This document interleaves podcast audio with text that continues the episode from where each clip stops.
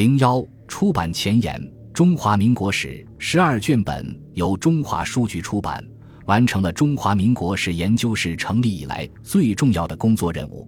中华民国史编撰的由来，最早可以追溯到一九五六年。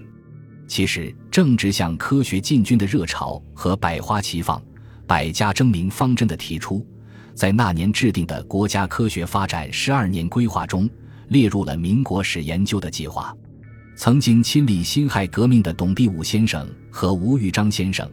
始终关注民国史研究的计划，并曾在一九六一年辛亥革命五十周年纪念之际重提纂修民国史事。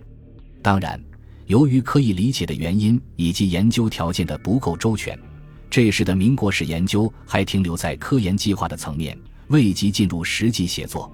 一九七一年，在全国出版工作会议期间。根据周恩来总理的指示精神，将撰写中华民国史列入了全国重点出版规划，并将民国史的撰写任务交由中国科学院近代史研究所（现中国社会科学院近代史研究所）负责组织进行。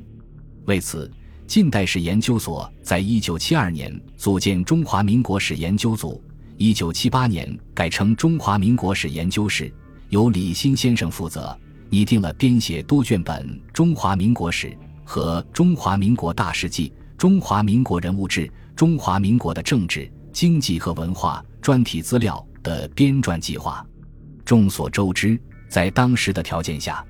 学术研究事业面临着种种的困难，尤其是对民国史研究这个过去并无研究基础，而又存在着相当政治敏感性的新兴学科而言。其研究起步之难，非亲历其事者恐未必能够体认。但是，民国史研究组的全体同仁在李新先生的主持下迎难而上，集思广益，拟出了民国史研究的基本方案，确定了民国史研究的指导思想、研究对象、研究原则和研究方法，即以马克思主义为指导，从唯物史观出发，以民国时期的统治政权为主要研究对象。充分占有材料，如实记叙历史，评价公允平实，文字力求简练等等，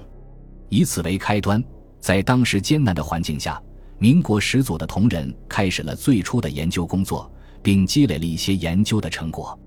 一九七八年以后，随着国家实行改革开放的路线和政策，科学的春天到来了，民国史研究也因此而焕发活力，真正成为科学的研究。经过将近十年的积累和努力，一九八一年，《中华民国史》第一卷由中华书局公开出版发行。这是一九四九年以后中国大陆公开出版的第一部民国史，并以其史料丰富、立论平实而引起了海内外学界乃至社会各界的广泛关注和好评。《中华民国史》第一卷的出版，是民国史研究作为学科诞生的重要标志及奠基之作。其所确立的民国史研究的基本对象、原则与方法，至今仍为学界所大体沿用，从而引领了民国史研究的潮流，确定了民国史研究的前沿地位。于此亦反映出民国史研究前辈当年所秉持的科学精神和求实立场，反映出学术研究的客观规律，并已为民国史研究的实践所证明。以《中华民国史》第一卷的出版为契机。民国史研究事业由蹒跚起步而迅速发展而繁荣兴盛，并已在今日当之无愧地成为中国历史学研究中最具活力的断代史研究领域，成为中国历史学中具有国际性影响的学科之一。抚今追昔，我们对前辈学者当年筚路蓝缕的开创之功及其远见卓识，实当敏感于心，永志不忘。并对在中华民国史编撰过程中卓有贡献但已故去的前辈学者李新、孙思白、李宗一、彭明、周天度、朱宗镇诸位先生，致以我们由衷的敬意。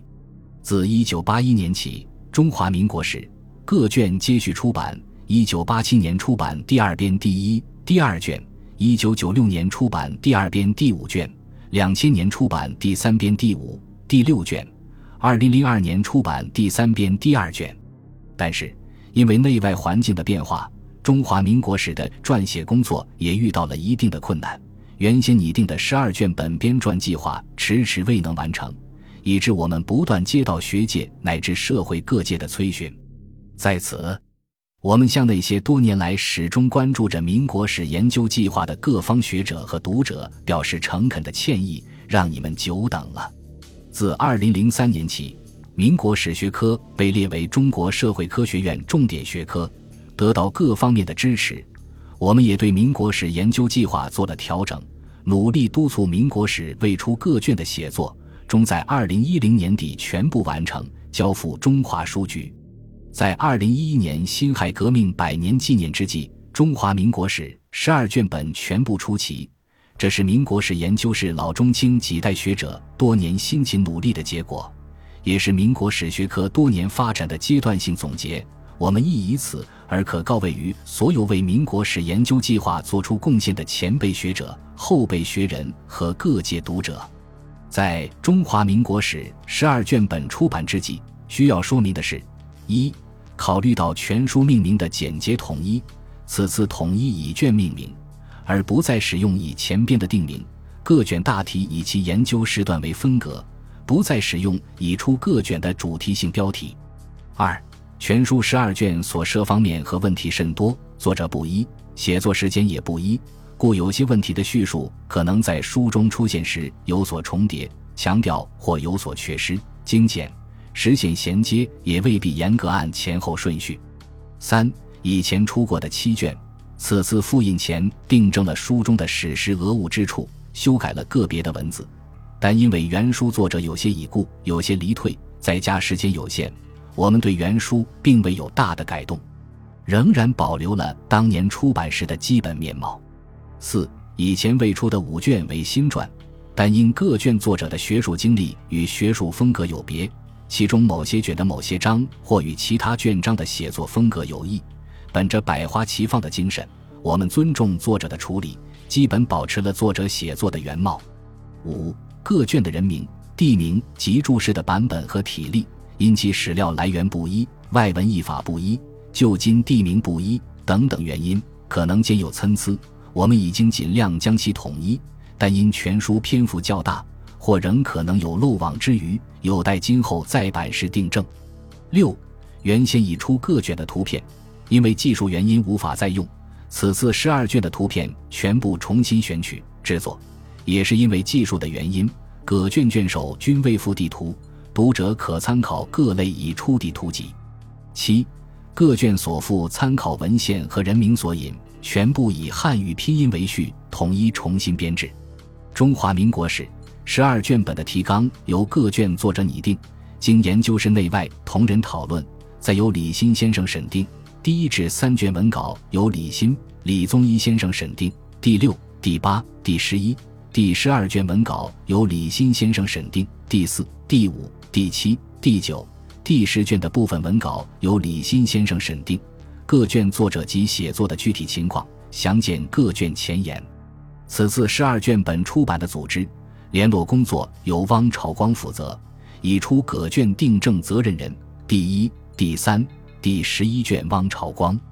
第二卷曾叶英，第六卷杨天石，第八卷黄道炫，第十二卷陶文昭。